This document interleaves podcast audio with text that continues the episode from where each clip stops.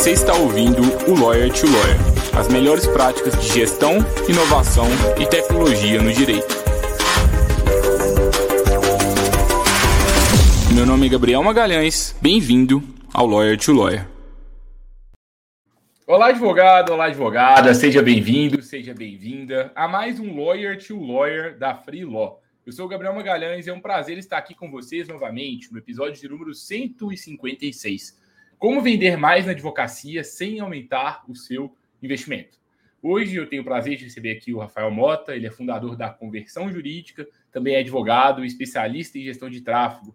É, o Rafael, primeira vez que eu conversei com ele, é, já foi muito bacana, porque eu vi o tanto que ele era inovador, já, já trabalha assim muito nesse meio, tem muito conhecimento em marketing, muito conhecimento em vendas. Desde o primeiro dia que eu conheci ele, eu já convidei ele para o Lawyer to Lawyer, porque eu sabia que ele ia agregar bastante aqui para a audiência demorou para a gente é, compatibilizar as agendas, né, né, Rafael? Mas fico muito Foi. feliz de ter o episódio ter acontecido. Estou doido para aprender aqui com você, conhecer mais é, sobre a sua história e acredito que você vai agregar bastante para a audiência. Muito obrigado mesmo por ter topado o convite.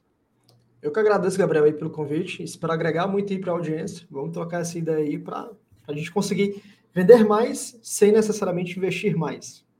Legal. Rafael, conta um pouquinho da sua história, como é que foi aí, como é que você fundou sua empresa, como é que você começou a se especializar em marketing, vendas, como foi isso?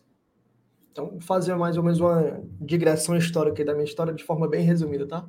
Eu tive o primeiro contato com, com o direito em si com meus 16 anos de idade. Participei de um projeto chamado Primeiro Passo aqui em Fortaleza, sou de Fortaleza, né, Ceará. E lá fui, fui ser jovem aprendiz na Justiça Federal. Então, fiquei dois anos lá então, desde os meus 16 anos, comecei na área do direito. Então, depois de lá, passei por escritório previdenciário, fui operador de cobrança da parte jurídica do HSBC, trabalhei em sindicato, trabalhei em grupos econômicos. E aí, quando eu me formei, eu abri meu escritório. Então, sou formado desde 2017. Tive o meu escritório até. Estava no escritório sozinho até novembro de 2021. E aí, eu fiz uma fusão com o Tomás App. Então, um escritório bem conhecido na área digital. E também ano passado eu abri a agência exclusiva para advogados, a conversão jurídica, que a gente faz marketing exclusivo para o mercado jurídico em si.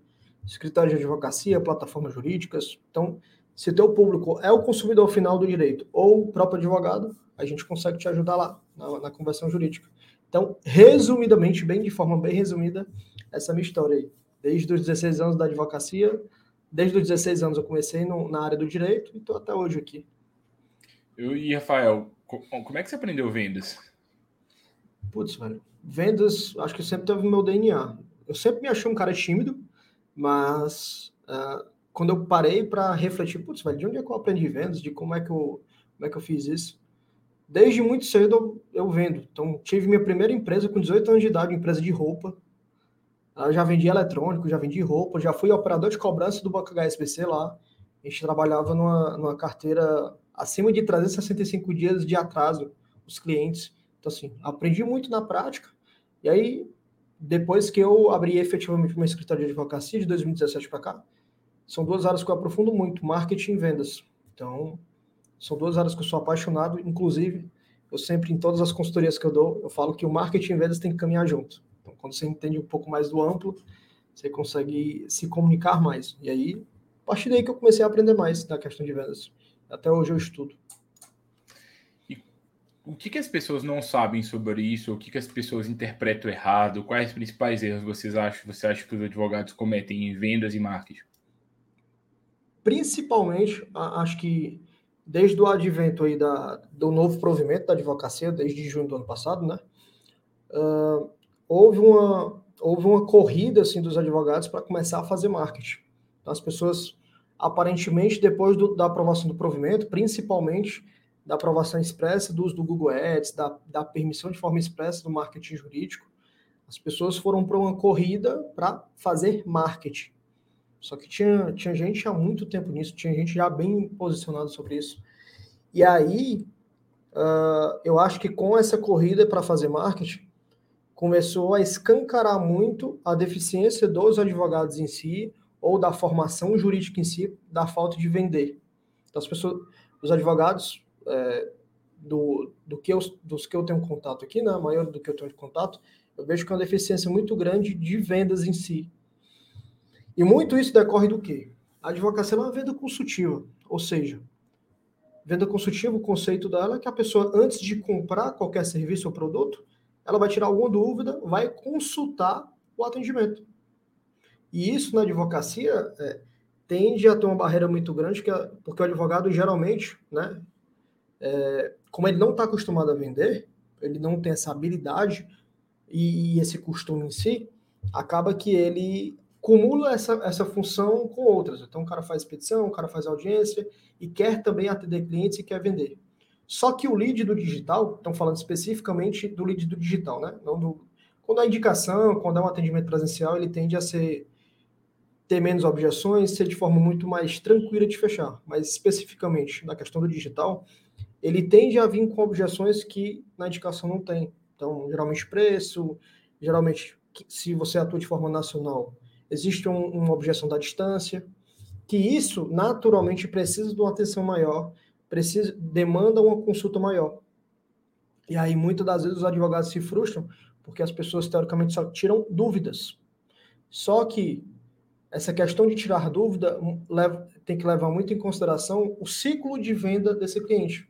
Então, muita gente não sabe nem o que é isso. Putz, aqui, o que é isso de ciclo de venda? Então, exemplo, tá? Vou, vou dar o exemplo para vocês depois entenderem o que é que eu estou falando. Então, imagina que a pessoa recebeu o aviso prévio. A pessoa recebeu o aviso prévio, coloca lá no Google, verificando qual é o valor da rescisão dela, depois entra em contato com o advogado para saber o valor da rescisão se está correto ou não, aí depois passa o período de aviso prévio, aí volta lá para a empresa, vê que o valor está errado, depois volta para o advogado. Então, ou seja, a jornada de todo o produto dela, da, da, consumação dela, do ciclo de venda, não é um dia, dois ou em meia hora. Então, às vezes ele demora muito, porque tem esse ciclo de convencimento para fechar, uh, ah, para fechar o convencimento ali dele, ou chegar no momento oportuno para ele contratar. E aí, muitas das vezes, quando você não tem conhecimento dessa jornada de compra ou do ciclo de venda, acaba que tu se frustra.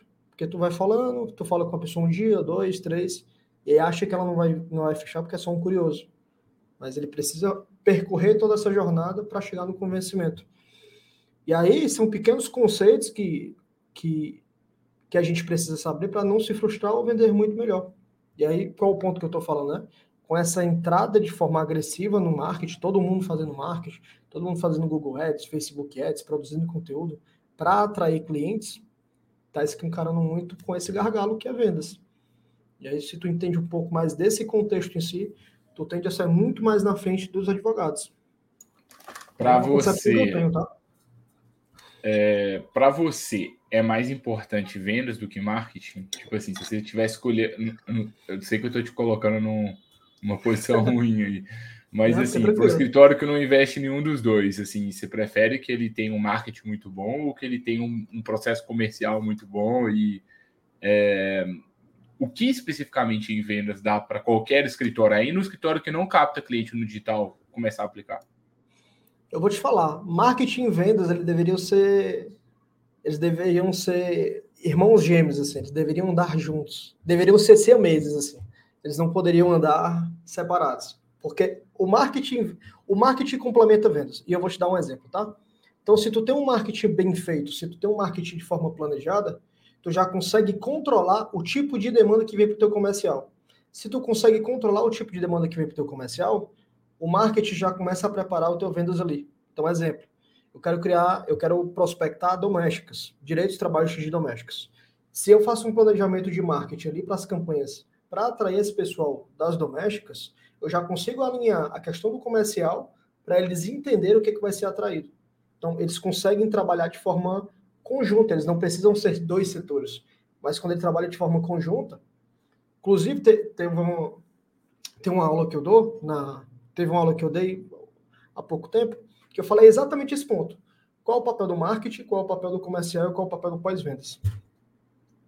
E aí, muita questão do papel do marketing, ele vai até o lead até levar um lead qualificado. A partir do lead qualificado entra o comercial.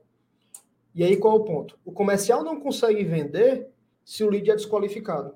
Então, necessariamente, tu não consegue vender, ou pelo menos tu perde muito resultado, se o teu marketing for mal feito. Porque o marketing é porta de entrada do teu escritório, é a abertura do teu escritório. Então, assim, se fosse depender, putz, Rafael, tu prefere ser um melhor vendedor ou um melhor estrategista de marketing?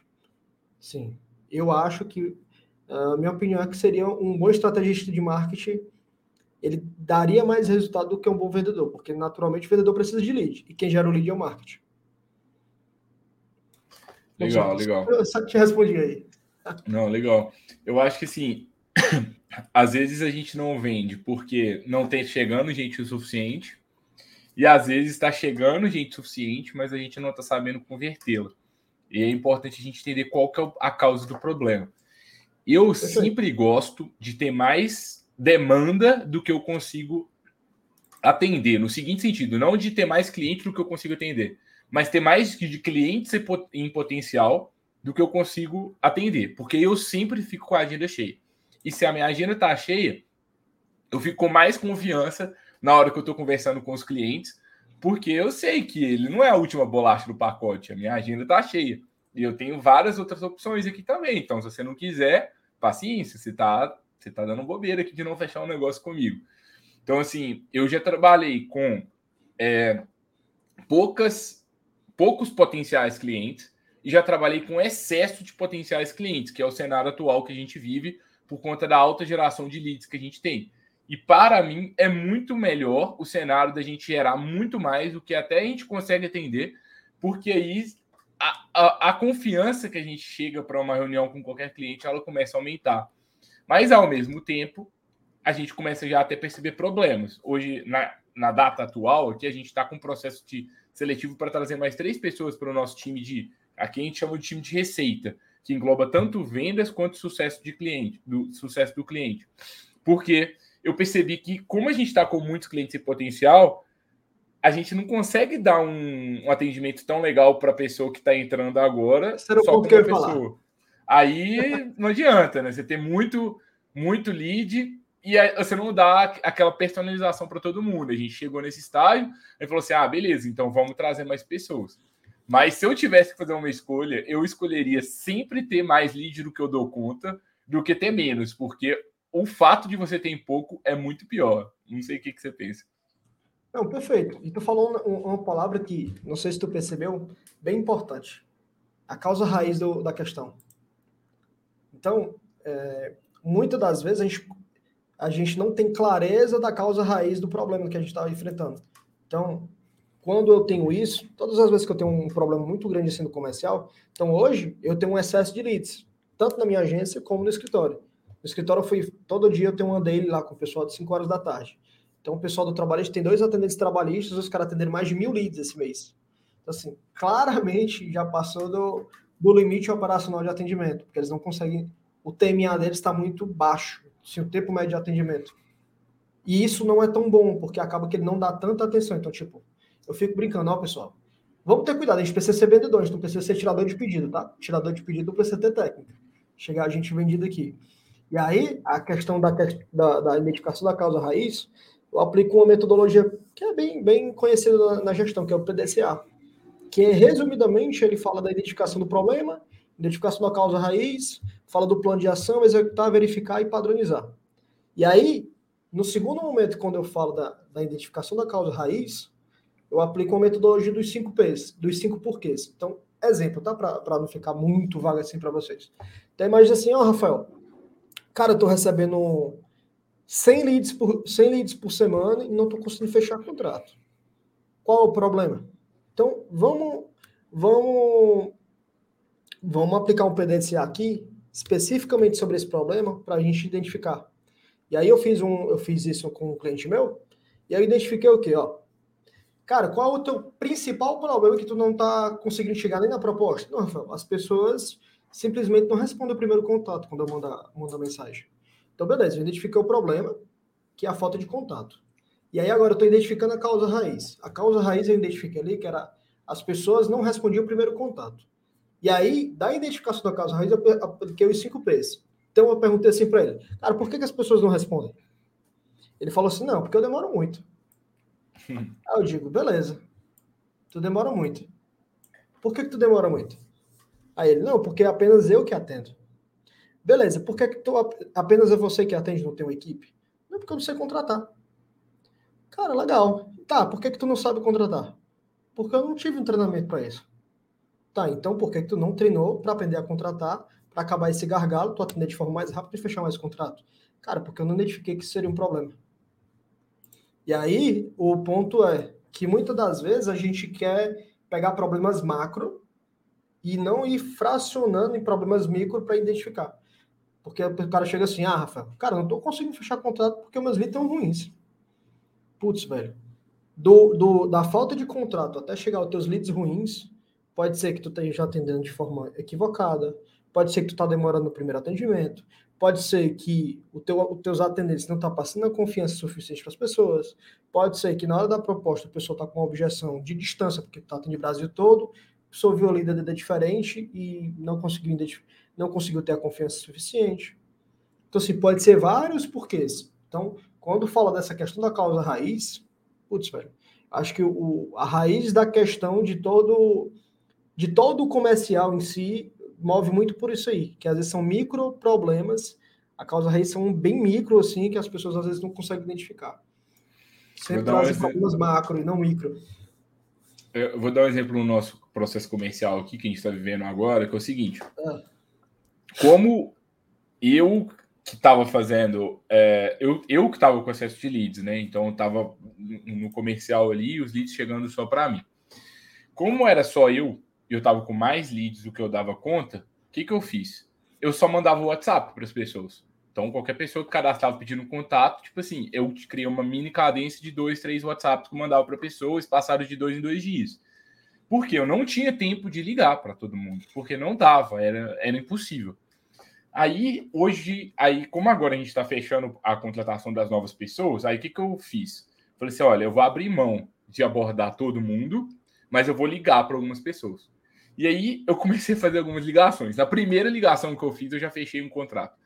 Aí eu comecei a perceber assim, cara, se eu começar, talvez, a incluir uma ligação, talvez eu vou aumentar muito o fechamento é, e a conversão vai ficar tão maior que, que assim, eu poderia ter metade das oportunidades que estão chegando para mim, mas se eu tratar essas oportunidades melhor, é provável que eu vá fechar mais. E aí a gente começa a formular hipóteses. Porque aí, aí é comparar também, né? E é o legal é quando você vai criando histórico, você sabe, né? Então, olha, se eu mando só o WhatsApp, eu sei que eu fecho X por dia. Se eu ligo, eu sei que eu fecho Y. Tá valendo a pena o esforço a mais que você gera ligando? Se sim, poxa, então talvez faça sentido a gente ter uma, é, ter uma cadência mais próxima das pessoas. Perfeito, cara. E isso que tu falou da questão de hipótese e, e, e, diagnosticar essa questão é muito da promessa que a gente disse aqui da, do encontro de hoje. Como é, vender mais sem investir necessariamente mais. E vai muito desse processo de microgerenciamento de cada etapa. Então, muitas das vezes, em vez de tu receber 50 leads e tu entrar em contato com, com todos no WhatsApp, tu fecha muito menos contratos do que receber 5 e ligar para todos. Então, por quê? Porque o, o ligar ele é uma, uma das formas mais próximas do presencial. Então, tipo, tu consegue sentir o tom da voz, a pessoa consegue entender as objeções. Porque, tipo, imagina assim, qual, qual o principal gargalo de tu fechar contrato no WhatsApp? Eu vou lá, a pessoa pergunta qual é o meu valor dos honorários. Eu vou lá e mando a proposta pelo WhatsApp. A pessoa fala assim, tá, eu vou pensar. Quando tu tá assim no ao vivo com ela, tu consegue. Ela fala assim: Não, vou pensar. Tá, Gabriel, tu vai pensar o quê? O que foi que ficou com dúvida? Ah, eu não sei. Tá, então vamos lá. Por que, que eu tô te perguntando, tá, Gabriel? Porque eu preciso saber especificamente qual foi a tua dúvida, porque meu papel aqui não é te vender, mas é tu entender o que efetivamente eu tô te oferecendo. Para saber se faz sentido para ti. Então, assim, o meu papel é esse. E aí eu quero cumprir o meu papel. Tu realmente entendeu que eu vou fazer isso, isso, isso, isso, isso? Eu entendi. Então, tá, você vai pensar o que então? Não, eu preciso falar com meu esposo. Não, preciso falar com, com meu irmão, alguém, outro decisor na negociação. E aí, por isso que eu falo que o marketing anda com o comercial. Se o marketing, lá na qualificação, antes de fazer a reunião, ele identificou que um dos gargalos dos decisores, ele precisa ter especificamente os dois sócios, em vez de ele marcar só com o Gabriel, leva os dois sócios. Porque eu já mato a objeção dele aqui no comercial. E já acaba com esse argumento.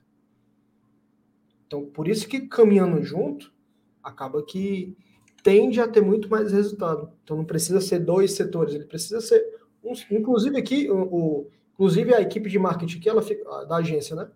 Então quem é que é vinculado aqui o marketing? Então eu sou, hoje eu sou o CEO e eu sou o CMO da agência. O, o CS, o comercial e o tráfego, a parte do marketing em si.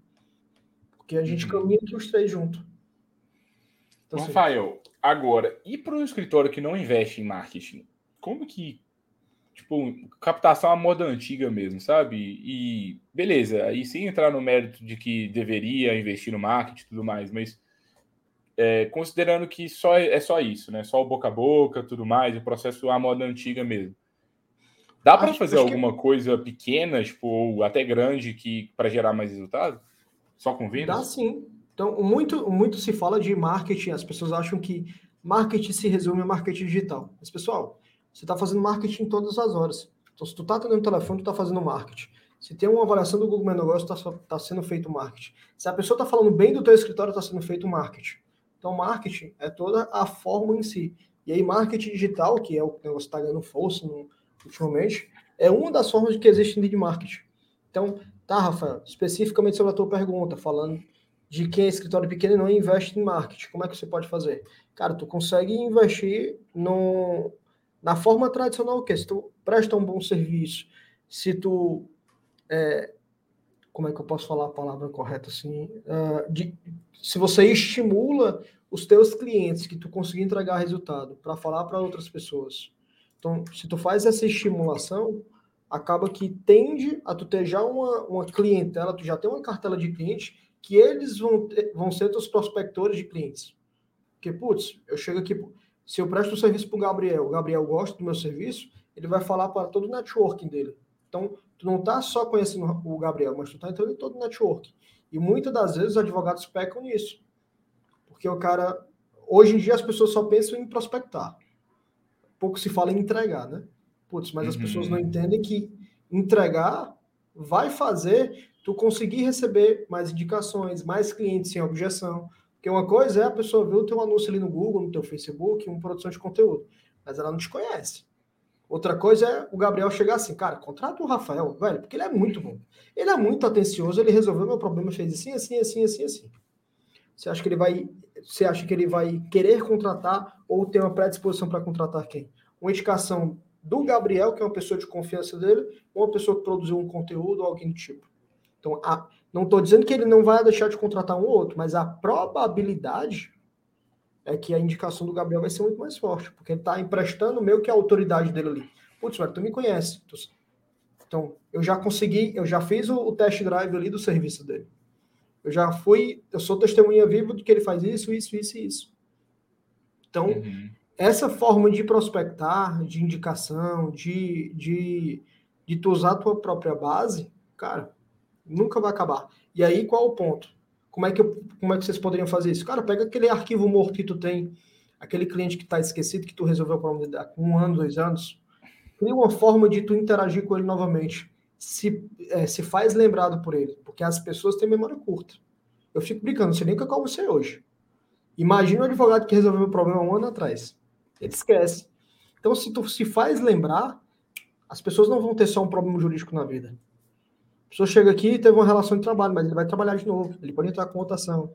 Aí vai chegar um dia que ele vai se aposentar, vai ter um dia que ele pode abrir uma empresa, pode ser um dia que ele vai se divorciar, pode ser o dia que algum familiar dele precisa de um advogado, comprou uma casa e precisa disso. Então, assim, as pessoas naturalmente vão precisar resolver problemas jurídicos. E se tu tá ali na mente dela, porque a pessoa tem memória curta, se tu faz ser lembrado, a pessoa sempre vai te indicar. E assim, Uh, acho que o melhor marketing é, é, é, esse, tá? Entregar um bom serviço e se manter presente na memória do cliente. O marketing digital em si só vai acelerar essa, essa porta de entrada, mas essa fixação de é, vendas recorrentes é uma boa entrega e um bom relacionamento. Muito bom, Rafael. E se você fosse dizer assim, o que, que todo mundo devia fazer?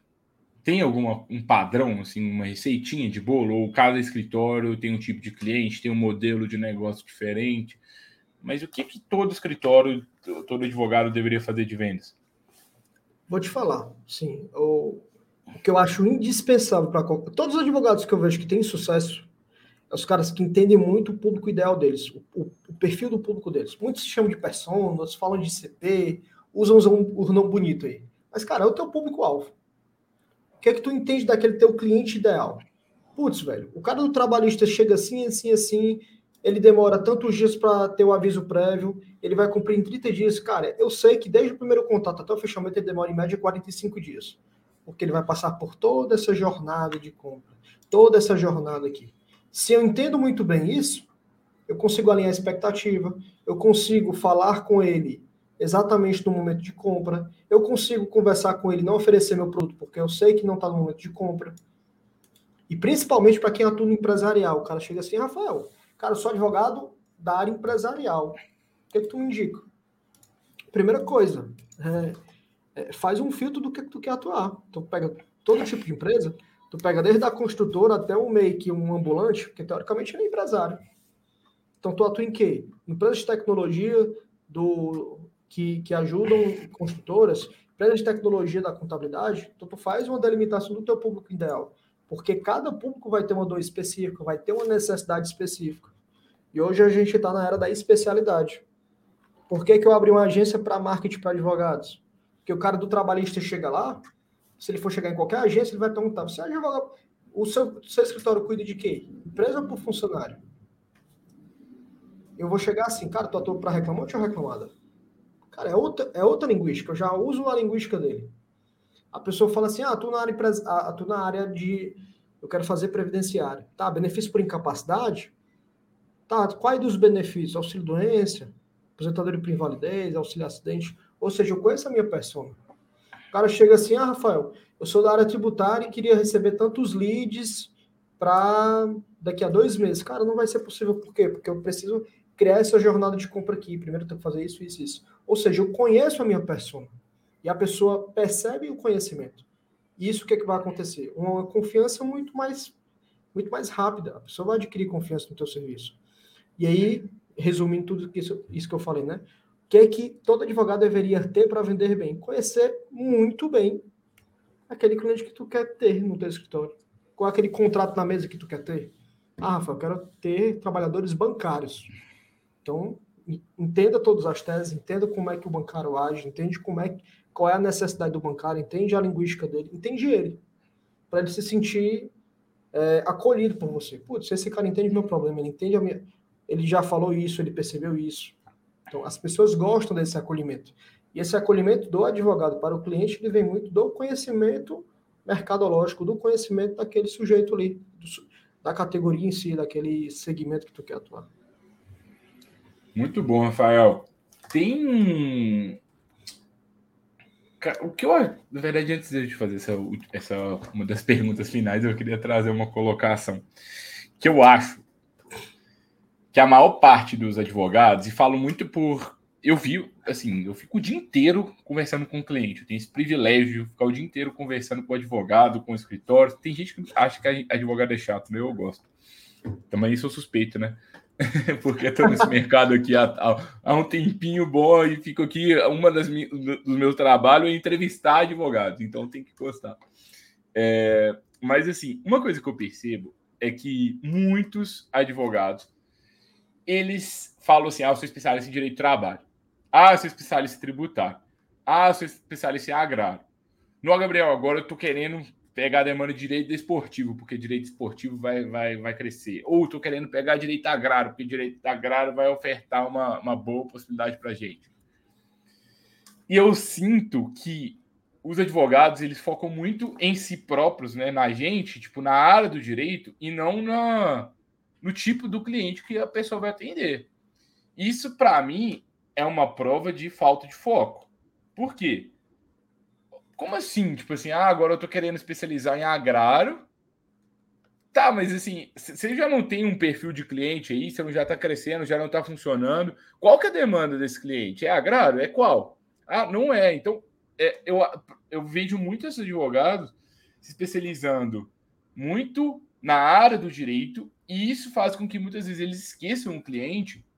E eu acho que pelo fato de esquecer o cliente, a comunicação fica menos assertiva, os resultados são piores. Não sei se você pensa assim.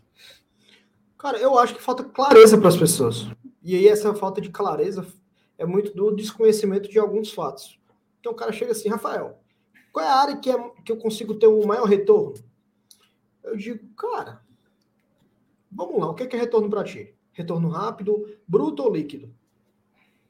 O cara sabe, pronto, a maioria já boia.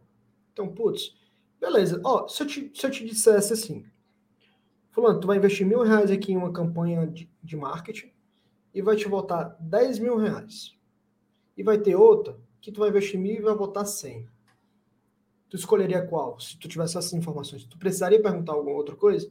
Não, claramente que eu ia pedir a de 100. Tá. Só que tu, tu não observou o quê? O que, que tu precisa para executar esse serviço que tu vai ganhar 100? Tu esqueceu de perguntar qual é o fluxo de recebível disso. Se for um, se for um processo que tem que receber precatório, como é que vai pagar as contas do escritório depois de amanhã?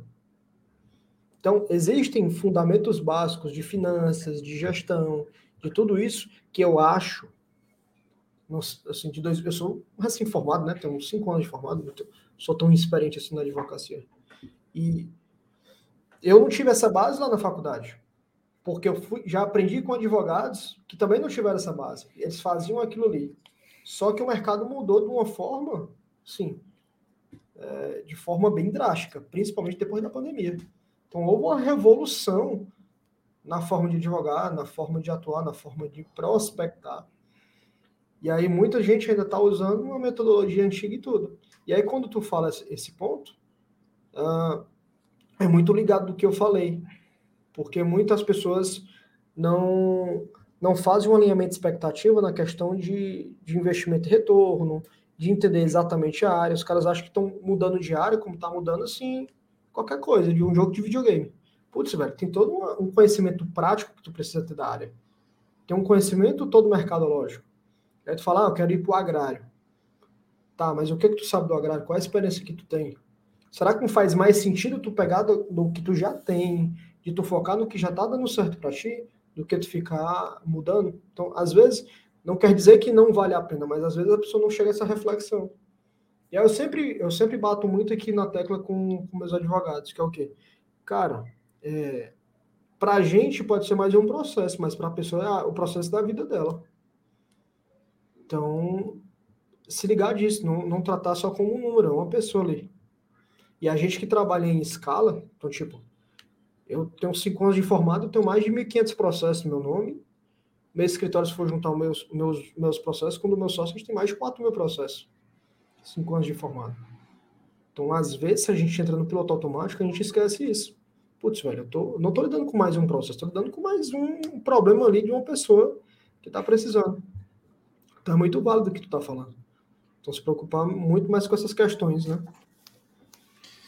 Muito bom, Rafael. Tem alguma pergunta que eu não te fiz? Recados finais? O que, que você traz aí de, de reflexões práticas? E eu vou é, retomar o, o nosso título aqui hoje. O que, que os colegas advogados podem fazer para vender mais advocacia sem aumentar o investimento? muitas das vezes aumentar, aumentar o faturamento sem aumentar o investimento necessariamente, toma, é, precisa de ações que não envolvem investimento, que é um bom atendimento, que naturalmente as pessoas vão te indicar. É entregar um bom resultado, que naturalmente as pessoas vão te indicar. Muita gente se fala aí na internet que indica, não dependa de indicações. Cara, indicação é lindo, é maravilhoso. Tu consegue cobrar geralmente um, um preço maior porque a pessoa tem menos objeção, a pessoa já chega confiante porque já resolveu o problema de alguém conhecido dela. O único problema de indicação é falta de previsibilidade. Tu não consegue controlar a indicação das outras. Mas se tu presta um bom serviço e faz um bom atendimento, tu acaba que deixa essas indicações previsíveis. Porque todos os novos clientes que vão chegando, eles vão te indicando. Então hoje, lá na agência que a gente, na minha agência hoje, Cara, eu não invisto um real de tráfego para captar diretamente cliente, só indicação. A pessoa chega no meu Instagram ou indica, indicação.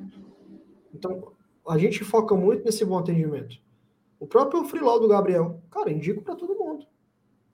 Porque eu vi um bom atendimento, eu vi que é um, eu vi que é um produto que de fato resolve o problema das pessoas.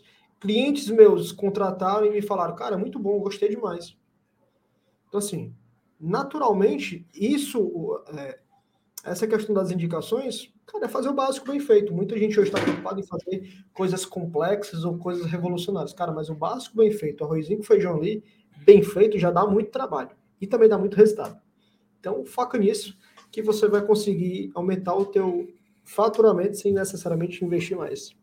Tem que investir mais na, na entrega, tem que investir mais no, no bom atendimento, mas necessariamente não em outras coisas. Rafael, muito obrigado. É, a sua presença é muito importante para o mercado. É, acho que o mercado jurídico precisa de mais profissionais como você. É muito legal ver sua trajetória, trajetória meteórica aí em pouco tempo, uhum. tendo muito sucesso, fazendo impacto na vida de muitas pessoas. É, muito inspirador mesmo conversar com você. É, admiro bastante seu trabalho, já admirava, agora conhecendo mais profundamente sua história ainda mais legal. Eu achava que tinha sido mais demorado do que foi, mas legal. É, é, pessoal, assim, quem ainda não conhece o trabalho do Rafael, os contatos do Rafael vão estar aqui na descrição do episódio, LinkedIn, Instagram, tudo mais, e também o site da Convenção Jurídica, para quem quiser conhecer mais, recomendo bastante que vocês busquem. Sempre gosto de dizer, se você tem um problema, vai lá, conversa com quem está ali o dia inteiro resolvendo aquele problema. No mínimo, aprender alguma coisa você vai aprender. É... E depois vocês me contam se não é verdade. Mas bom, pessoal, se gostaram do conteúdo, compartilhe com outros colegas advogados e advogadas. Semana que vem a gente volta para mais um Lawyer to Lawyer, aquele desafio muito difícil de manter a qualidade, de manter convidados de alto nível. Não sei mais o que, que a gente faz para encontrar tantas pessoas bacanas, mas estamos aí toda semana Semana que vem a gente volta. Acho que vocês vão gostar. Vocês vão se surpreender positivamente de novo. A gente se vê na próxima semana, pessoal. Tchau, tchau.